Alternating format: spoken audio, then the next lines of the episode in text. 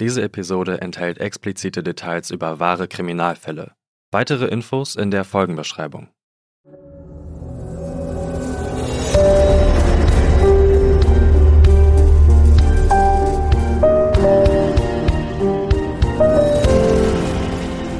Schwarze Akte. Oktober 1961. Ein herbstlicher Tag in der Old Bedford Road.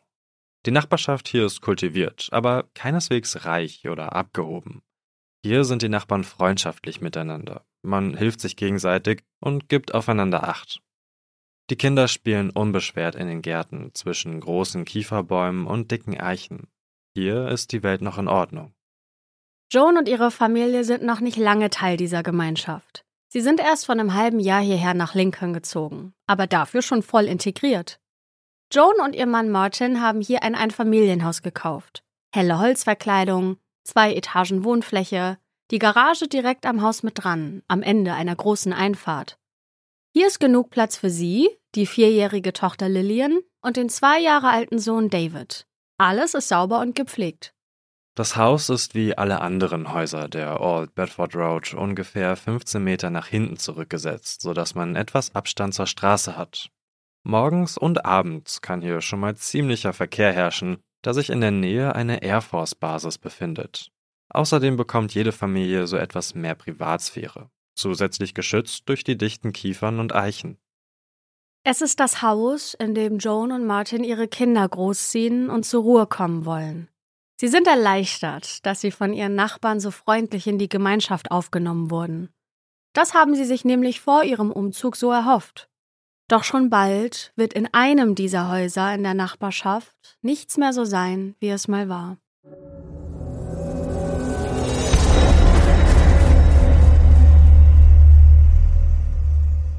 Und damit herzlich willkommen zu einer neuen Folge der Schwarzen Akte, eurem Zuhause für True Crime. Wie immer mit Patrick Strobusch und. Und mit Anne Lugmann. Hallo. Und apropos zu Hause, kennst du, kennst du auch so diese Situation? Hast du das auch in deiner Kindheit erlebt, dass deine Eltern dich einfach draußen auf der Straße haben spielen lassen können, weil alles halt in Ordnung war, auch mit der Nachbarschaft? Ja, ich bin sehr. Jetzt kriege ich wieder Ärger zu Hause, wenn ich sage dörflich, aber im Vergleich, wenn man in Berlin wohnt, dann bin ich sehr dörflich aufgewachsen. Und ähm, ja, früher war das auf jeden Fall so, dass ich relativ unbeaufsichtigt, sage ich mal so, ähm, draußen mit anderen Kindern spielen konnte. Ja, wahrscheinlich wäre das in der heutigen Zeit anders. Wie war es bei dir? Also an den Teil, an den ich mich zumindest erinnern kann, konnte ich mich zwar immer easy mit Freunden treffen und so, aber habe ich tatsächlich, glaube ich, gar nicht so oft gemacht. Ich weiß gar nicht warum. Aber wenn es dazu kam, ganz entspannt, absolut möglich und äh, die Freunde waren auch alle recht nah beieinander. Werbung. Werbung Ende. Also es war ähnlich entspannt, wie der heutige Fall angefangen hat. Ganz genau. Und bevor wir euch erzählen, was genau da Schreckliches in der Old Bedford Road passiert ist, sollten wir Joan ein bisschen besser kennenlernen. Joan wird als Joan Carolyn am 12. Mai 1930 in Brooklyn, also in New York City, geboren. Im Oktober 1961, in dem Jahr, in dem sich alles verändern wird, da wird sie also 31 Jahre alt sein. Jones Eltern ziehen mit ihrer Tochter von Brooklyn nach Mountain Lakes, so eine gute Autostunde entfernt. Da ist sie acht Jahre alt. Nur wenig später widerfährt dem kleinen Mädchen etwas so Grausames, was sie nie wieder loslassen wird. Während sie bei ihrer Großmutter in Brooklyn zu Besuch ist, da fängt das Apartment ihrer Eltern in der Nacht vom 23. auf den 24. Februar 1939 Feuer. Beide Elternteile kommen bei dem Brand ums Leben. Warum das Feuer ausgebrochen ist, das konnte bis heute nicht geklärt werden.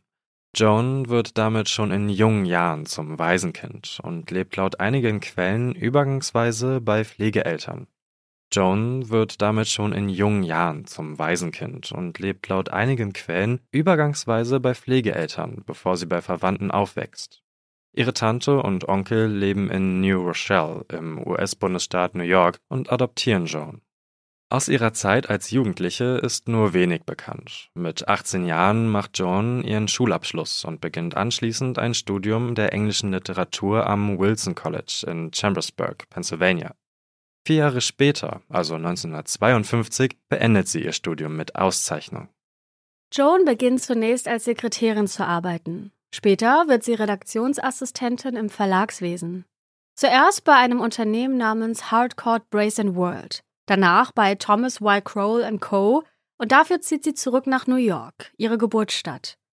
Beim zweiten Job im zweiten Verlag, da lernt sie dann auch Martin kennen, einen leitenden Angestellten. Die beiden verlieben sich und heiraten 1956. Da ist Joan 26 Jahre alt.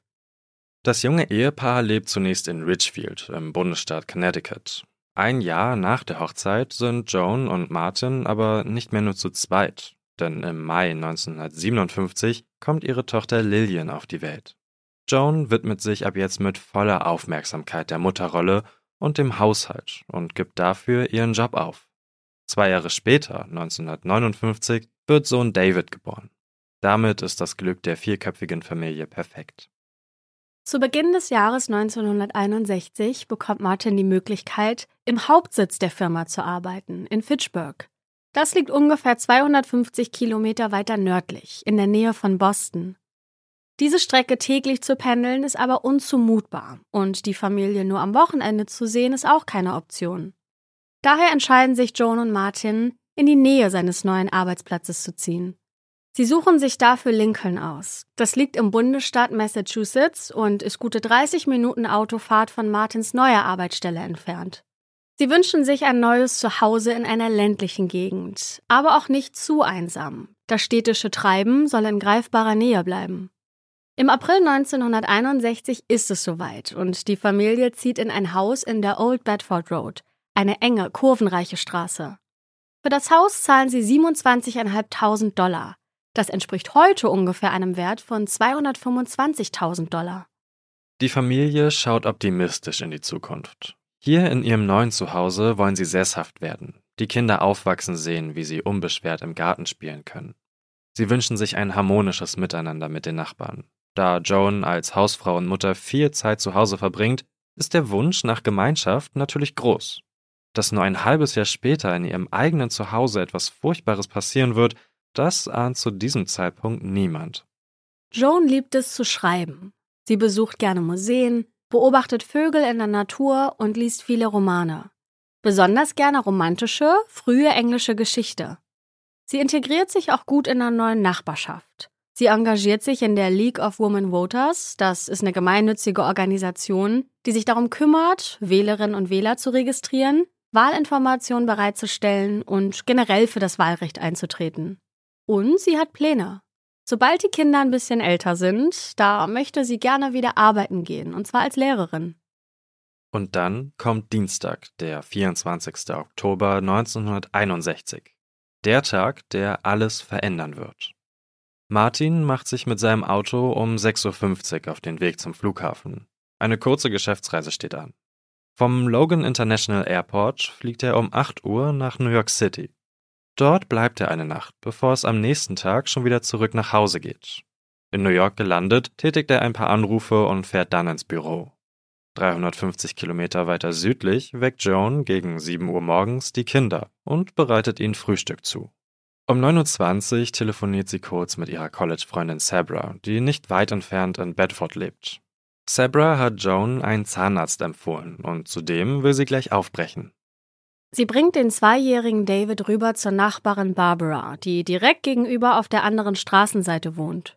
Anschließend fährt sie mit der vierjährigen Lillian in ihrem Chevrolet nach Bedford zum Zahnarzt. Sie zahlt die Behandlung in Bar und macht auch direkt einen neuen Termin für die nächste Woche aus. Da David bei Nachbarin Barbara gut aufgehoben ist, machen Joan und Tochter Lillian noch einen kleinen Einkaufsbummel durch Bedford. Joan kauft zwei Schlafanzüge für Sohn David und für sich einen neuen BH. Danach noch schnell in den Supermarkt und wieder zurück nach Hause, in die Old Bedford Road. Während Joan und Lillian ihre Erledigungen machen, haben in der Zwischenzeit der Postbote die Post und der Milchlieferant frische Milch gebracht.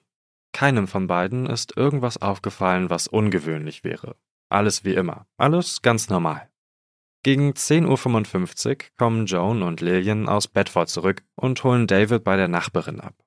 Joan und Barbara quatschen noch kurz miteinander, bevor Joan mit ihren beiden Kindern die Straße überquert und in ihr eigenes Zuhause zurückgeht.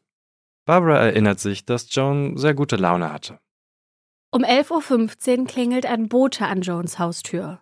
Er ist gekommen, um ein paar von Martins Anzügen abzuholen und in die Reinigung Darts Cleaners zu bringen. Joan bittet ihn herein. Er soll im Haus warten, während sie schnell die Anzüge holt. Er wartet ungefähr fünf Minuten, dann nimmt er die Anzüge entgegen und verlässt das Haus. Später wird er sagen, dass ihm nichts Ungewöhnliches aufgefallen ist. Joan war guter Laune, wirkte fröhlich. Nachdem der Bote weg ist, zieht Joan sich erstmal um. Für den Besuch beim Zahnarzt und den Bummel in der Stadt hatte sie sich etwas Schickeres angezogen. Jetzt zu Hause darf es wieder etwas Gemütliches sein. Daher entscheidet sie sich für ein bequemes blaues Hauskleid und weiße Sneaker. Mit voranschreitender Zeit knurren so langsam wieder die Mägen. Daher wird es Zeit fürs Mittagessen. Joan und ihre Kinder essen gemeinsam. Anschließend bringt sie David für seinen Mittagsschlaf ins Bett. Normalerweise schläft der Kleine dann immer bis 14 Uhr. Gegen 13 Uhr klingelt es dann aber erneut an der Tür. Dieses Mal ist es der vierjährige Nachbarsjunge Douglas, der Sohn von Barbara von gegenüber. Er möchte mit der gleichaltrigen Lillian spielen. Barbara bringt ihren Sohn nur schnell vorbei und verschwindet dann direkt wieder in ihrem eigenen Zuhause. Douglas und Lillian spielen zusammen in Joans Haus und Joan schneidet währenddessen ein paar Pflanzen zurecht und bringt immer mal wieder etwas in die Garage. Kurz vor 14 Uhr bringt Joan Douglas und ihre Tochter Lillian zurück zu Barbara. Sie überqueren zu dritt die Straße. Joan lässt die Kinder an der Schaukel im Garten zurück, ohne mit Barbara gesprochen zu haben. Die ist irgendwo im Haus beschäftigt. Zu den Kindern sagt Joan, dass sie nach einer Weile wiederkommen wird. Dann dreht sie sich um, läuft über die Straße zurück, die Einfahrt hinauf und verschwindet im Haus. Nachbarin Barbara bemerkt wenig später, dass Douglas und Lillian in ihrem Vorgarten spielen und holt die Kinder ins Haus. Um 14.15 Uhr ist sie in der Küche beschäftigt, schaut kurz durchs Fenster hinaus und hält inne. Ihr Blick bleibt auf das Nachbargrundstück gegenüber gerichtet, also auf Jones Haus. Ihre Sicht ist durch die dichten Kiefern und Eichen eingeschränkt. Sie kann nur lückenhaft erkennen, was sich in der Einfahrt vor Jones Garage abspielt. Barbara kann erkennen, wie Joan in einem Trenchcoat gekleidet in der Einfahrt umherläuft. Barbara sagt später über diesen Moment, ich erinnere mich an etwas Rotes, in dem Moment dachte ich, es handle sich um die rote Jacke eines Kindes, das vor ihr war, und irgendwie kam mir der Gedanke, dass sie einem Kind in einer roten Jacke nachläuft. Oder etwas Rotes trägt. Denn Barbara erzählt auch, dass Joan irgendwas Rotes mit ausgestreckten Armen getragen haben könnte, was sie aus ihrem Auto in Richtung Garage gebracht hat. Vielleicht hat sie David getragen, der eine rote Jacke anhatte. So genau konnte Barbara das nicht erkennen. Nur die rote Farbe, die durch die dichten Nadelzweige immer wieder aufgeblitzt ist. Es ist das letzte Mal, dass Joan lebend gesehen wird. Gegen 15.45 Uhr, also anderthalb Stunden nachdem Barbara Joan durchs Küchenfenster mit etwas Rotem gesehen hat, bringt Barbara Lillian wieder rüber, auf die andere Straßenseite, nach Hause. Joans Auto steht in der Einfahrt. Daher nimmt Barbara an, dass sie auch zu Hause ist. Sie bringt Lillian nicht ins Haus rein, sondern begleitet das Mädchen nur bis in den Vorgarten. Lillian läuft zur unverschlossenen Seitentür und gelangt so ins Hausinnere. Barbara kehrt um und macht sich mit ihren eigenen Kindern auf den Weg zum Einkaufen. Lillian öffnet die Seitentür und betritt das Haus. Das erste, was sie registriert, ist das Weinen ihres kleinen Bruders im oberen Stockwerk. Bestimmt ist er gerade aus seinem Mittagsschlaf aufgewacht und verlangt nun nach seiner Mutter. Die ist aber nirgends zu sehen oder zu hören. Stattdessen übertönt das Weinen des Jungen die unheimliche Stille, die sich auf das Haus gelegt hat. Statt direkt umzudrehen und zurück zu Barbaras Haus zu laufen, steigt Lillian die Treppe nach oben, Stufe für Stufe. Sie läuft ins Kinderzimmer und versucht ihren kleinen Bruder zu trösten. Seine Winde ist voll und der Kleine lässt sich einfach nicht beruhigen. Aber ihre Mutter wird sicher gleich kommen. Sie würde David nie so lange weinen lassen. Aber auch nach 30 Minuten ist Joan noch immer nicht da. Gegen 16.15 Uhr kommen Barbara und ihre Kinder vom Einkaufen zurück. Sie sieht Lillian auf sich zukommen, aber nicht so fröhlich wie noch vorhin. Was Lillian dann laut Zeitungsberichten zu Barbara sagt, das scheint erstmal wenig Sinn zu ergeben. Das vierjährige Mädchen sagt, dass ihre Mutter nicht zu Hause ist und dass überall rote Farbe wäre. Barbara wird nach diesen Worten stutzig und möchte selbst nach dem Rechten schauen. Joan würde doch niemals ihre Kinder alleine lassen. Wie schon einige Male heute überquert sie die Straße, läuft die Einfahrt entlang und betritt das Haus von Joan und Martin. Was die kleine Lillian wohl gemeint hat? Barbara betritt die Küche und sieht es sofort. Hier ist keine rote Farbe, so wie Lillian das gerade erzählt hat. In Jones Küche sind überall Blutspritzer an den Wänden und auf dem Küchenboden verteilt. Barbaras Herz beginnt wie wild zu klopfen. Was ist hier passiert und wo ist Joan? Barbara ruft nach ihrer Nachbarin, bekommt aber keine Antwort.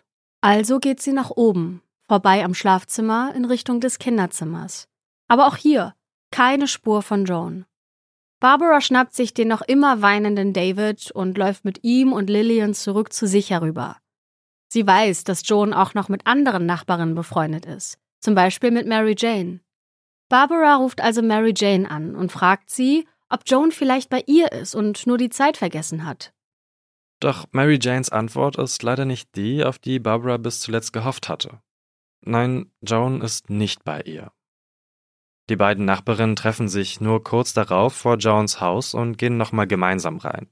Sie durchsuchen wieder alle Zimmer, mit dem angsteinflößenden Gedanken im Hinterkopf, Joan doch irgendwo stark blutend zu finden. Aber nein, nach wie vor keine Spur von ihr. Barbara ruft also um 16.33 Uhr die Polizei und meldet ihre Nachbarin als vermisst.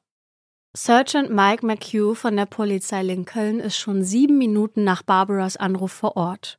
Er geht ins Haus und schon ein paar Sekunden später ist der erste Gedanke, der ihm beim Betreten der Küche kommt, dass er es hier mit einem Suizid zu tun hat. Das viele Blut in der Küche lässt den Raum nach einem Ort aussehen, an dem etwas Tragisches passiert sein muss. Der Polizist schaut sich die mittlerweile getrockneten Blutspuren und Blutspritzer auf dem Küchenboden und Wänden genauer an. Alles wird genauestens dokumentiert.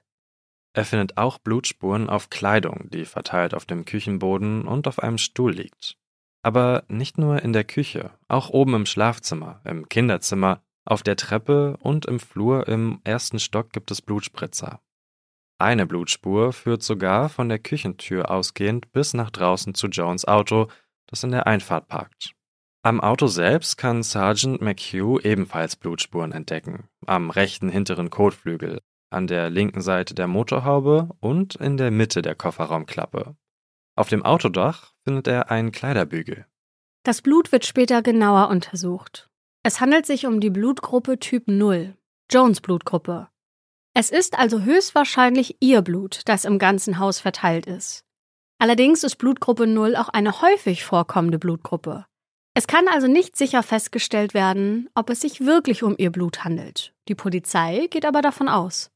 Was die Polizei nicht annähernd sicher sagen kann, ist, wo die Blutspur ihren Ursprung hat. Ob in der Küche oder im oberen Stockwerk oder draußen am Auto.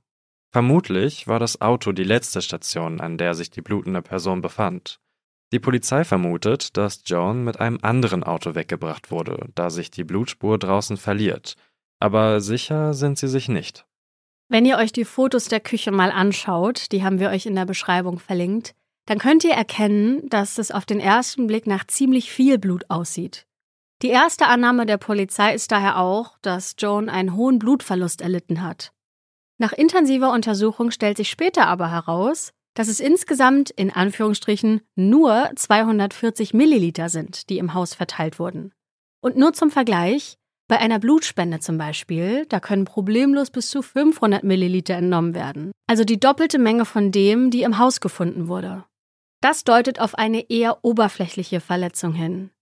Die Art und Weise, wie die Blutflecken in der Küche verteilt sind, die könnte nach Angaben der Polizei auf einen Kampf hindeuten. Es könnte sein, dass jemand im Kampf verletzt wurde und durch den Raum getorkelt ist und sich abgestützt hat, um sich aufrechtzuerhalten. Der erste Gedanke von Sergeant Mike McHugh, der ja an einen Suizid gedacht hat, wird erstmal verworfen. Neben dem Blut fällt der Polizei in der Küche aber noch mehr auf. Das Telefon ist aus der Wand herausgerissen und befindet sich jetzt in einem Mülleimer, der mitten im Raum steht. Dieser Plastikmülleimer steht sonst eigentlich unter der Spüle. Er ist bis oben hin voll. Neben dem Telefonhörer findet die Polizei noch mehrere Whisky- und Bierflaschen. Über die genaue Anzahl der Flaschen sind sich die Quellen aber uneinig. Joan leert den Mülleimer eigentlich regelmäßig. Daher ist es ungewöhnlich, dass der so voll ist und überquillt. Ein Stuhl sowie ein kleiner Tisch liegen umgekippt auf dem Boden. Das Telefonbuch liegt auf einer Seite aufgeschlagen in der Küche, auf der handschriftlich Notrufnummern eingetragen werden können. Die aufgeschlagene Seite ist aber leer. Es wurden keine Nummern notiert. Eine Rolle mit Papiertüchern liegt ausgerollt auf dem Boden. Ein Tuch und ein Kleidungsstück von David wurden dafür benutzt, das Blut stümperhaft wegzuwischen. Jones Handtasche samt Portemonnaie und Schlüssel ist noch da. Sie hatte am Vortag einen Scheck eingelöst, aber einen Teil des Geldes bei ihrem Einkaufsbummel nach dem Zahnarztbesuch ausgegeben. Anhand des Betrags dieser Einkäufe ermittelt die Polizei, dass Jones zum Zeitpunkt ihres Verschwindens weniger als 10 Dollar Bargeld in Portemonnaie gehabt haben muss.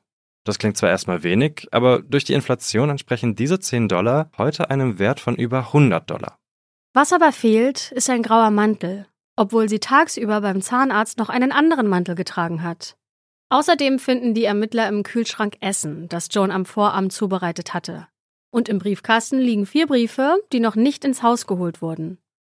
Die Ermittler suchen Joan, wie schon zuvor die Nachbarin Barbara und Mary Jane, im Haus und auf dem Grundstück. Nach erfolgloser Suche wird diese auf die Nachbarschaft und den Wald drumherum ausgeweitet. Sogar Spürhunde sind im Einsatz. Aber nichts, keine Spur von der zweifachen Mutter. Die Hunde können Jones Fährte nur bis in den Hof und zum Haus der Nachbarin zurückverfolgen. Es werden auch Krankenhäuser in der Umgebung abtelefoniert, ob jemand, der auf Jones Beschreibung trifft, vielleicht kürzlich eingeliefert wurde. Aber auch hier keine Spur. Wer gerade noch gar nichts von dem Verschwinden seiner Ehefrau ahnt, ist Martin. Die Beamten versuchen, seinen Arbeitgeber zu kontaktieren. Das Handy gibt es ja noch nicht. Der Arbeitgeber berichtet der Polizei, dass Martin auf Geschäftsreise in New York sei. Sie erreichen ihn persönlich gegen 19 Uhr. Da ist die Polizei schon seit ein paar Stunden in seinem Haus in Lincoln und sucht nach Joan. Sie sagen ihm nur, dass es einen familiären Notfall gebe, nicht, dass sie seine Küche blutig vorgefunden haben und seine Frau verschwunden ist. Er solle bitte schnellstmöglichst nach Hause kommen. Also lässt Martin alles stehen und liegen und bucht den nächstmöglichen Flug nach Hause nichts ahnt, was genau ihn dort erwarten wird. Die Polizei sucht währenddessen weiterhin nach Hinweisen, die irgendwie erklären könnten, wo Joan ist, warum sie geblutet hat, was im Haus passiert ist. Woher kommen die leeren Flaschen im Mülleimer? Warum wurde der Telefonhörer aus der Wand gerissen? Wer war da noch im Haus? Denn dass da noch eine fremde Person involviert war, davon sind sie überzeugt. Die Polizisten finden nämlich drei blutige Fingerabdrücke und einen Teil eines Handabdrucks. Sie stellen einen Daumenabdruck an der Telefonhalterung und zwei Fingerabdrücke an der Wand sicher. Von den Kindern können diese Abdrücke nicht sein. Dafür sind die Abdrücke zu groß. Wer allerdings nicht ausgeschlossen werden kann und damit die Annahme der Polizei ins Wanken bringt, ist Joan selbst. Denn ihre Fingerabdrücke können nicht mit den gefundenen Fingerabdrücken abgeglichen werden. Die Polizei analysiert laut dem Autor Stephen Ahern, der das Buch A Kitchen Painted in Blood geschrieben hat, insgesamt mehr als 10.000 Fingerabdrücke. In anderen Quellen ist von 5.000 Fingerabdrücken die Rede. Aber kein einziger Treffer. Werbung. Okay, Hände hoch. Wem sind Supermarkt oder Kino oder Essen gehen aktuell auch viel, viel zu teuer? Also bei mir ist es auf jeden Fall so. Und auch wenn wir nichts an der Inflation ändern können, haben wir einen, finde ich, echt guten Lifehack, nämlich Finanzguru. Ich benutze es seit knapp zwei Jahren schon selbst und muss sagen, dass ich seitdem eigentlich nie den Überblick über meine Finanzen verloren habe. Egal wie viele Konten ich nutze.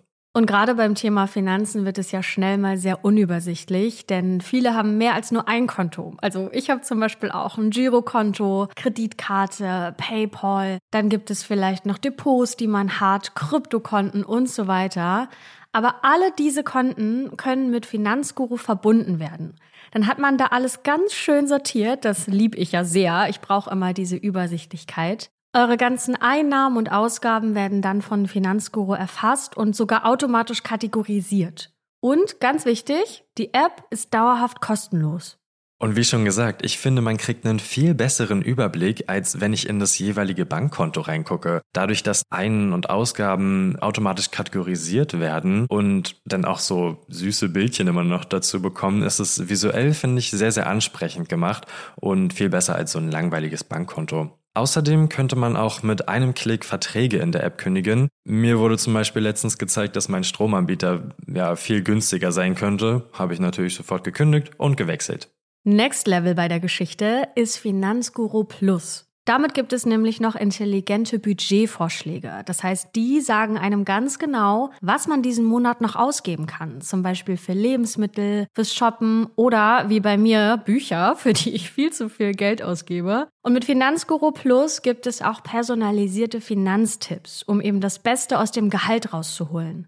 Also nochmal, Finanzguru ist immer kostenlos aber wenn ihr Finanzguru Plus nutzen möchtet für mehr Analysen und Features, dann kostet das 2,99 Euro im Monat. Finanzguru Plus könnt ihr euch als Neukundin oder Neukunde auch mal kostenlos anschauen, und zwar mit unserem Code AKTE. Ganz genau. Also App runterladen, eure Konten verknüpfen und dann könnt ihr im Reiter Mehr den Gutscheincode Akte eingeben und ihr bekommt Finanzguru Plus drei Monate kostenlos. Vielen Dank fürs Zuhören und für eure Unterstützung. Wir machen jetzt weiter mit dem Fall. Werbung Ende. Eine Küche voller Blut. An den Wänden und auf dem Fußboden. Da ist es nicht unwahrscheinlich, an der einen oder anderen Stelle Fingerabdrücke zu hinterlassen. Was die Polizei jedoch nicht findet und für die Szenerie höchst ungewöhnlich ist, das sind Fußspuren. Kein einziger blutiger Abdruck wurde auf dem Boden hinterlassen. Im ganzen Haus nicht. Entweder ist da jemand sehr vorsichtig vorgegangen oder hatte einfach extremes Glück. Es werden auch keine Waffen gefunden, keine blutigen Messer, niemand hat Schreie gehört, keiner hat irgendwas Verdächtiges gesehen. Was ist in dem kurzen Zeitfenster am Nachmittag, in dem Joan allein mit dem schlafenden David zu Hause war, passiert? Als Martin endlich vom Verschwinden seiner Ehefrau erfährt, muss für ihn eine Welt zusammengebrochen sein. Viel ist über diese Situation nicht bekannt. Einen Tag nach dem Verschwinden erzählt er auf dem Polizeirevier, dass seine Frau eher schüchtern ist. Ihr fällt es schwer, Menschen abzuweisen, auch mal Nein zu sagen. Sie ist immer sehr freundlich. Sie würde ihre Kinder niemals allein lassen. Damit unterstützt er auch die Aussage, die Barbara schon gemacht hat. Joan liebt ihre Kinder. Joan bevorzugt außerdem einen festen Tagesablauf, von dem sie nur selten abweicht. Sie ist bester Gesundheit, ihr fehlt nichts. Sie führen eine gute Ehe. Zumindest ein Fragezeichen kann Martin aus der Welt schaffen. Denn eine der leeren Whiskyflaschen, die im Mülleimer gefunden wurde, die haben sie gemeinsam am Vorabend seiner Abreise geleert. Woher die leeren Bierflaschen kommen, das weiß er aber auch nicht. Oft fällt der Verdacht ja auf den engsten Familienkreis, allen voran den Ehemann. Da Martin aber nachweislich in New York City auf Geschäftsreise war und das anhand der Flugtickets und der Kollegen vor Ort bezeugt werden kann, scheidet er als Verdächtiger aus. Auch der Postbote, der Milchlieferant und der Bote der Reinigung, die am Tag des Verschwindens auf dem Grundstück der Familie waren, scheiden als Verdächtige aus. Sie alle haben Alibis. Es melden sich mehrere Augenzeugen bei der Polizei, die berichten, eine Frau gesehen zu haben, die auf Jones Beschreibung passt. Und zwar am Nachmittag ihres Verschwindens. Ein Zeuge berichtet, die vermeintliche Joan gegen 14.45 Uhr um die 300 Meter von ihrem Haus entfernt gesehen zu haben. Die Frau soll in Richtung des Highway 2A unterwegs gewesen sein. Der ist ganz in der Nähe der Old Bedford Road. Zeitlich gesehen war das eine halbe Stunde, nachdem Nachbarin Barbara Joan durchs Küchenfenster mit etwas Rotem gesehen hat. Der Zeuge beschreibt, dass die Frau ziellos umhergewandert sei, unordentlich gewirkt habe und zusammengekauert lief, als ob sie frieren würde. Ein weiterer Zeuge will sie zwischen 15.15 Uhr und 15.30 Uhr gesehen haben, und zwar gute 10 Kilometer von ihrem Haus entfernt auf der Route 128 in Waltham. Das wäre eine Stunde nachdem Barbara Joan zuletzt gesehen hat. Der Frau soll Blut an den Beinen heruntergelaufen sein.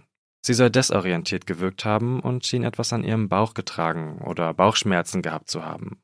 Sie lief mit gesenktem Kopf, sodass der Zeuge ihr Gesicht nicht sehen konnte. An einer anderen Stelle der Route 128, ungefähr sechs Kilometer von ihrem Haus entfernt, da will ein dritter Zeuge Joan gesehen haben. Zitat die Beine dieser Frau waren sowohl vorne als auch hinten mit etwas bedeckt, das wie bräunliche Schlammflecken aussah. Sie ging mit nach vorne geneigtem Kopf und hatte beide Hände in ihren Taschen. Was der zweite Zeuge also als Blut, hat der dritte Zeuge als Schlamm angesehen. Ob es sich bei allen drei Zeugenberichten wirklich um Joan gehandelt hat, die an der Straße entlang gelaufen ist, das ist bis heute unklar. Zeitlich wäre es aber möglich.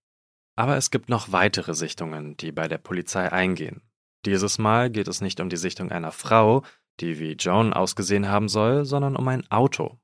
Das 13-jährige Nachbarsmädchen Virginia ist am Tag des Verschwindens gerade auf dem Heimweg von der Schule. Es muss gegen 15.25 Uhr gewesen sein, eine gute Stunde nach Barbaras letzter Sichtung von Joan, als die Nachbarstochter ein fremdes Auto in Joans Hofeinfahrt bemerkt. Es parkt direkt hinter Joans Auto. Das Mädchen beschreibt das fremde Auto als einen schmutzigen, grau-blauen 1954er Plymouth, vermutlich mit einem Nummernschild aus Massachusetts, dem US-Bundesstaat, in dem Joan und Martin leben. Aber sicher ist sich das Nachbarsmädchen da auch nicht mehr. Eine andere Nachbarin beobachtet 15 Minuten später um 15.40 Uhr, wie ein blaues Auto die Einfahrt verlässt und wegfährt, denkt sich aber nichts dabei. Vielleicht hatte Joan ja Besuch. So ein blaues Auto wird wiederum eine halbe Stunde später parkend in der Sunnyside Lane gesichtet, knapp drei Kilometer entfernt. Die Zeugin berichtet von einem Mann, etwa 1,65 groß, im braunen Mantel, der ein paar Äste im nahegelegenen Wald abschnitt und diese anschließend in sein Auto verfrachtet hat. So ein blaues Auto soll auch schon in der Woche vor Jones Verschwinden in ihrer Einfahrt geparkt haben. Der Milchlieferant kann sich erinnern, so ein blaues Auto am 19. Oktober gegen 10 Uhr morgens gesehen zu haben, fünf Tage vor ihrem Verschwinden. Wer ist der Fahrer des blauen Autos? Hat Joan mit ihm das Bier getrunken und die Flaschen dann in den Mülleimer geworfen? Was hat er mit ihrem Verschwinden zu tun? Es gibt so viele ungeklärte Fragen und deswegen lasst uns jetzt mal den Theorien widmen, die damals und auch noch im Laufe der Jahre aufgekommen sind. Teilweise sind das ganz schön wilde Theorien, also macht euch da auf etwas gefasst. Die wohl naheliegendste Theorie, an die ihr sicher auch schon gedacht habt, ist die der Entführung. Auch die Polizei glaubt, dass Joan entführt wurde.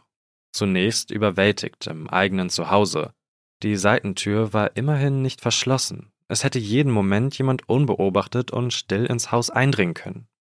Vielleicht hat John bereits verdächtige Geräusche gehört, wollte zum Telefonhörer greifen und Hilfe holen. Vielleicht war sie so ängstlich, dass sie sich in dieser Ausnahmesituation an keine wichtigen Telefonnummern erinnern konnte und deswegen das Telefonbuch aufgeschlagen hat.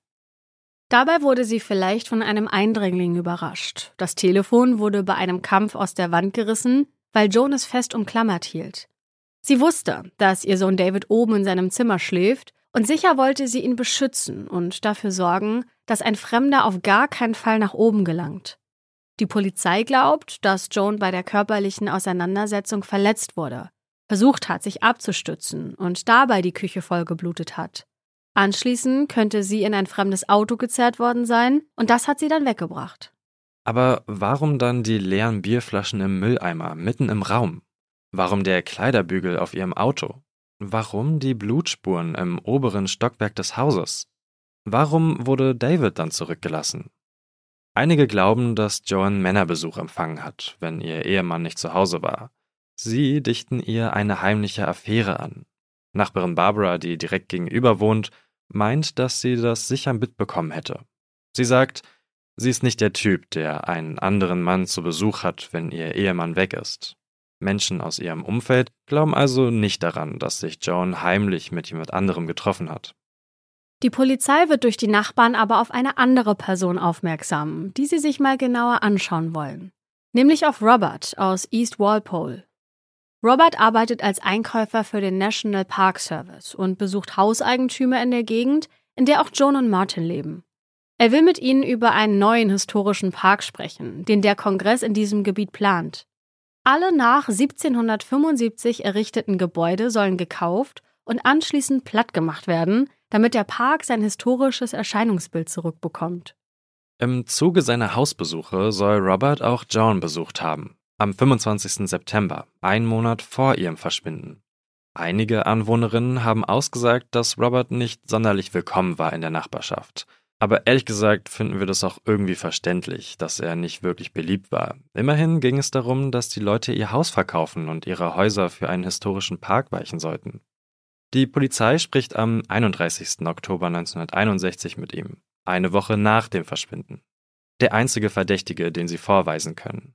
Aber er hat ein Alibi, denn sein Chef kann bestätigen, dass sie zur fraglichen Zeit gemeinsam beim Mittagessen waren. Damit scheidet er als Verdächtiger aus. Die zweite Theorie wird von einer Journalistin befeuert, die im Zuge von Jones mysteriösem Verschwinden recherchiert. Die Journalistin Serene von Lincolns Lokalzeitung The Fans Viewer, die sucht nach ähnlichen vermissten Fällen wie dem von Joan, um den Artikel über sie damit anzureichern. Für ihre Recherche schlägt sie ein Buch mit dem Titel The 27th Wife von Irving Wallace auf. In dem Buch geht es um das vermeintliche Verschwinden der 27. Frau von Brigham Young. Beim Durchblättern des Buches stellt sie dann plötzlich fest, dass eine ihr bekannte Person vor kurzem dasselbe Buch ausgeliehen hat, nämlich Joan, einen Monat vor ihrem Verschwinden. Kann das Zufall sein? Von Neugier angetrieben, animiert die Journalistin Angestellte der Bibliothek dazu, nach weiteren Leihbüchern zu suchen, die Joan kürzlich ausgeliehen hat denn sie war ein regelmäßiger Gast in der Bibliothek und hat Bücher ja sehr gemocht. Es stellt sich heraus, dass John auch ein Buch mit dem Titel Into Thin Air ausgeliehen hat. Es handelt von einer Frau, die Blutspuren und ein blutgetränktes Handtuch an einem präparierten Tatort hinterlässt, bevor sie verschwindet. Und das dürfte uns allen ja sehr bekannt vorkommen. Kann das immer noch Zufall sein? Joan soll zwischen April 1961 bis zu ihrem Verschwinden im Oktober 25 Bücher aus der Bibliothek ausgeliehen haben. Und fast alle handeln vom mysteriösen Verschwinden mehrerer Personen oder von Mord. Sie leiht sich zum Beispiel The Hollow aus, ein Thriller über eine Frau, die ihren Ehemann umbringt und wie man seine Fingerabdrücke verschwinden lässt. Oder The Hunt for Richard Thorpe über einen Schuljungen, der absichtlich verschwindet. Death of the Heart, darin verschwindet ein Waisenmädchen. Oder The Screaming Rabbit, ein mysteriöser Roman, in dem ein Mann verschwindet. Natürlich könnte man jetzt sagen, dass Joan einfach gerne Kriminalromane gelesen hat, besonders häufig zum Thema Verschwinden. Auch ihr Mann Martin beschreibt sie als begeisterte Leserin, die einfach gerne spannende Geschichten liest. Aber wie groß kann ein Zufall sein, dann selbst auf mysteriöse Art und Weise zu verschwinden? Hier die Theorie der Journalistin und unzähligen anderen Menschen, John hat ihre eigene Küche zum Tatort einer Entführung inszeniert. Denn sie wollte untertauchen, ein neues, aufregendes Leben beginnen, raus aus ihrem Hausfrauendasein. Einige vermuten, dass Joan genug von der Mutterrolle hatte, für die sie extra ihren guten Job aufgegeben hat. Vielleicht hat sie die neue Rolle auch nicht erfüllt. Andere Stimmen wiederum sagen, dass sie sehr glücklich war und in ihrer Mutterrolle geradezu aufging. Nachbarin Barbara sagt gegenüber der Polizei, dass John zwar keine Einsiedlerin sei, aber auch nicht unbedingt der Typ, der sich aktiv viele Freunde suche. John habe nicht viele soziale Kontakte. Sie sei eine besonnene Frau, überhaupt nicht launisch. Sie sei immer sehr aufmerksam gegenüber den Kindern gewesen. Jones College-Freundin Sabra sagt, dass Joan mit ihrem Leben als Hausfrau und Mutter zufrieden war. Sie sagt gegenüber dem Boston Globe, ich denke, John ist mit ziemlicher Sicherheit tot. Sie hätte ihre Familie nie allein gelassen. Hätte Joan wirklich ein so großes Drama mit all dem Blut veranstaltet und damit nicht nur ihren Ehemann und die Nachbarn, sondern auch ihre eigenen Kinder traumatisiert, nur um von jetzt auf gleich aus ihrem Leben zu verschwinden? Immerhin hat die vierjährige Lillian das viele Blut ja gesehen. Sie dachte ja, es wäre rote Farbe. Und hätte sie sich den Tag des Verschwindens dann wirklich so vollgepackt? Zahnarztbesuch, Shopping, der Bote der Reinigung. Und wie soll sie eigentlich unbemerkt aus dem Haus gekommen sein? Jemand hätte sie ja mit einem zweiten Auto abholen müssen. Ihr merkt schon, diese Theorie ist nicht wirklich rund. Schauen wir uns deswegen mal die dritte Theorie an, an die ebenfalls einige glauben. Und die geht in eine ganz andere Richtung. Denn einige Leute vermuten, dass Joan schwanger war und sie in ihrer Küche eine illegale Abtreibung hat vornehmen lassen. Und die ist schiefgegangen. Zu dieser Zeit waren Abtreibungen in den USA größtenteils illegal. Es sei denn, es lagen außergewöhnliche Umstände vor. Dazu zählten Inzest, Vergewaltigung oder eine ernsthafte Gefahr, zum Beispiel der Tod der Mutter, wenn das Kind ausgetragen wird. So erklären sich einige das Blut in der Küche bzw. im ganzen Haus. Damals konnte allerdings nicht festgestellt werden, um welche Art Blut es sich handelte. Heute kann zwischen venösem Blut und dem Blut einer Fehlgeburt oder eines Schwangerschaftsabbruchs unterschieden werden. So hätte man diese Theorie verfolgen oder verwerfen können, konnte man damals aber nicht. Joan sei bei dem Versuch der Abtreibung gestorben und der unbekannte Arzt, wenn es denn überhaupt einer war, habe dann in Panik versucht, alles zu vertuschen. So die Theorie. Oder sie hat die Prozedur unter starken Schmerzen überlebt und dann noch versucht, Hilfe zu holen. Beim Versuch, jemanden anzurufen, könnte der Arzt sie gestoppt und dabei das Telefon aus der Wand gerissen haben. Denn es sieht so aus, als ob Joan auf dem Küchenboden in dieser Ecke, in der das Telefon hing, gelegen und geblutet hat. Zwei Zeugen wollen ja auch später eine Frau auf der Straße gesehen haben, der Blut an den Beinen heruntergelaufen ist, beziehungsweise hat es ja einer von weitem als Schlamm gedeutet. Und die Frau hat sich den Bauch gehalten, vielleicht weil sie solche Schmerzen hatte. Ausgelöst durch eine verpfuschte Abtreibung? Hatte Joan vielleicht Angst oder hat sich geschämt, wegen einer Abtreibung verurteilt zu werden? Ist sie deswegen abgehauen? Wollte sie kein drittes Kind, weil sie doch so gerne bald wieder arbeiten gehen wollte? Aber auch hier die Frage, hätte sie einen illegalen Schwangerschaftsabbruch mal eben zwischen Gärtnern und Abendessen gelegt, während ihre Tochter auf der anderen Straßenseite spielt und Sohn David oben schläft? Außerdem ist keine Schwangerschaft bekannt. Martin ist sich sicher, dass er das gewusst hätte. Die Theorie der Abtreibung scheint also eher weit hergeholt zu sein. Lasst uns daher die vierte und letzte Theorie anschauen. Diese Theorie geht ein bisschen in die Richtung der eben gehörten. Denn einige vermuten, dass Joan einen Unfall im Haushalt hatte und sich dabei verletzt hat. Vielleicht ist sie in Panik geraten und stand unter Schock, hat nicht daran gedacht, jemandem Bescheid zu geben, hat das Haus verlassen und wollte sich in ärztliche Behandlung begeben. Ein Ermittler glaubt, dass Joan desorientiert war, vielleicht durch eine Kopfverletzung, hat sich vielleicht irgendwo gestoßen. Sie sei dann umhergeirrt, und als sie die Route 128 entlang lief, könnte sie vielleicht bei einer Baustelle in die Grube gefallen sein, sich noch stärker verletzt haben und nicht mehr selbstständig herausgekommen sein. Es wird nämlich vermutet, dass sie verschüttet worden sein könnte, als die Straße fertiggestellt wurde. Vielleicht war Joan aber auch gar nicht desorientiert, als sie die Straße entlang lief, sondern betrunken. Das zumindest würde die leeren Bierflaschen erklären. Aber wäre es nicht aufgefallen, wenn eine Frau in einer Baugrube gelegen hätte? Gerade weil ja auch intensiv nach ihr gesucht wurde. Später wird in der Region sogar eine Leiche gefunden. Aber es ist nicht die von Joan. Die Ermittler konnten im Laufe der Jahre anhand der gefundenen Spuren und Augenzeugenberichte weder ausschließen, dass Joan einem Verbrechen zum Opfer gefallen ist, noch dass sie einen Unfall hatte oder ihr Verschwinden selbst inszeniert hat. Bis heute konnte das mysteriöse Verschwinden von Joan nicht aufgeklärt werden.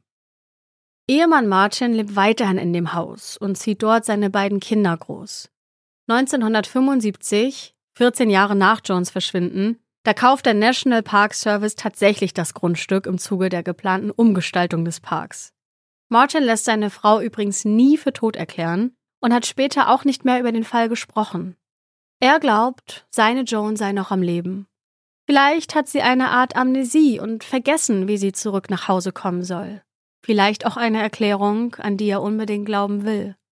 Der Verlust eines Familienmitglieds ist ja schon hart, aber diese Ungewissheit, die muss dazu furchtbar sein. Ab 1996 lebt Martin bei seinem Sohn David und stirbt am 22. Juni 2009 im Alter von 79 Jahren nach langer Krankheit. Ein Polizist, der lange an Jones Fall gearbeitet hat, stirbt ebenfalls 2009. Er sagte gegenüber dem Boston Globe einmal, Dinge tauchen immer wieder auf. Menschen verschwinden nicht spurlos. Tja, und das ist ja auch die Frage in dem Fall.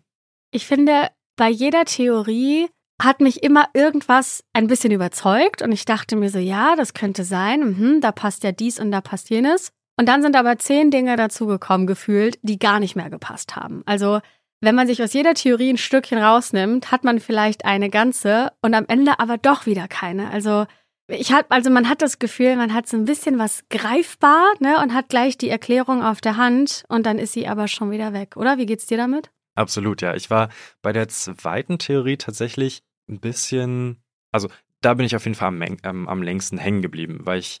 Welche meinst du nochmal konkret? Äh, das ist die, wo sie das selbst inszeniert hat. Ja. Weil klar, das kann alles ein riesiger Zufall sein, dass sie jetzt ein riesiger äh, Fan ist von verschwinden Krimis und sie dann halt selbst auch irgendwie Opfer einer Entführung oder so wird und ähm, sich vielleicht ja auch der, der Verbrecher dann genau dieser, dieses Narrativ so genommen hat, um das entsprechend so aussehen zu lassen. Jetzt habe ich gerade eine neue Theorie, glaube ich, aufgestellt. Keine Ahnung. Merk sie dir. Ich wollte nur an der Stelle sagen, äh, und das geht bestimmt auch vielen, die gerade zuhören, so, wenn man mal einen Blick in unser Bücherregal werfen würde, äh, dann würde man wahrscheinlich auch denken, wir würden unseren, äh, unser Verschwinden demnächst inszenieren. Also das hat mich jetzt gar nicht überzeugt, muss ich sagen, dass sie sich so viele Krimis ausgeliehen hat, weil die lese ich auch einfach super gern. Und es sagt nichts darüber aus, dass ich jetzt hier heimlich verschwinden will. Also ja, führ deinen Gedanken nach aus. Ich wollte dich hier nicht unterbrechen. Äh, ja, okay. Nee, ich kann, wie gesagt, ich kann es ja auch wirklich komplett nachvollziehen.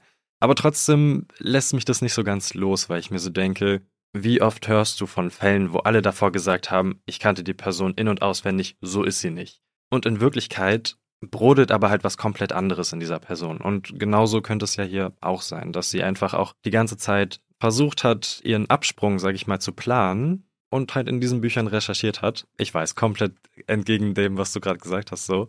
Und auch das, was ja jetzt im Endeffekt diese Theorie teilweise in Frage gestellt hat, nämlich warum sollte sie das an dem Tag machen, wo so viele vorbeikommen. Vielleicht war auch das Zufall einfach, dass so viele Leute da vorbeigekommen sind und sie hat es dann irgendwie dazwischen gemogelt so. Oder auch vielleicht wieder mit Absicht, um die Leute später in die Irre zu führen, dass man sich genau die Frage gestellt hat oder annimmt, so nein, das, das wird sie sich nicht alles in den Tag äh, gestopft haben, um dann dies und jenes zu machen. Aber vielleicht war auch das wieder Ablenkung. Also man weiß es nicht und ähm, ich würde euch äh, empfehlen, klingt jetzt so blöd, ne? Aber schaut euch mal das Foto der Küche an, also des ja vermeintlichen Tatorts, weil wir haben zwar drüber gesprochen, aber dieses Foto aus verschiedenen Perspektiven in der Küche nochmal zu sehen, das gibt diesem ganzen Fall, finde ich, nochmal, ja, eine eigene Dramatik, weil es sieht wirklich nach unfassbar viel Blut aus. Aber wir haben ja gehört, dass es nur äh, 240 Milliliter waren, also gar nicht so viel. Man weiß bis heute einfach nicht, was hier passiert ist. Und ähm, deswegen sind wir an der Stelle, wir sagen das zwar oft, aber bei dem Fall sind wir wirklich ganz besonders gespannt, was ihr glaubt oder was euch stutzig gemacht hat. Und wir haben für alle Spotify-Hörerinnen und Hörer auch hier eine kleine Umfrage eingefügt. Da haben wir alle Theorien nochmal aufgelistet und da könnt ihr ganz easy einfach abstimmen, äh, an welche Theorie ihr glaubt, was ihr denkt, was hier passiert ist. Also schaut doch da mal gerne rein. Ich glaube, bei den Büchern brauchen wir gar nicht weiter drüber sprechen, das, oder? Das wird schon nicht so gewesen sein, dass sie sich da es informieren. wird nicht so Vielleicht gewesen doch. sein. Ja, we'll never know. Ähm, deswegen schreibt uns doch da sehr gerne bei Instagram. Entweder, wenn ihr mögt, für alle öffentlich unter dem Posting zur heutigen Folge oder wenn ihr lieber ähm, still und heimlich mit uns diskutieren möchtet, dann als äh, direkte Nachricht. Und dann würde ich sagen, hören wir uns nächste Woche wieder bei einem neuen Fall in der schwarzen Akte.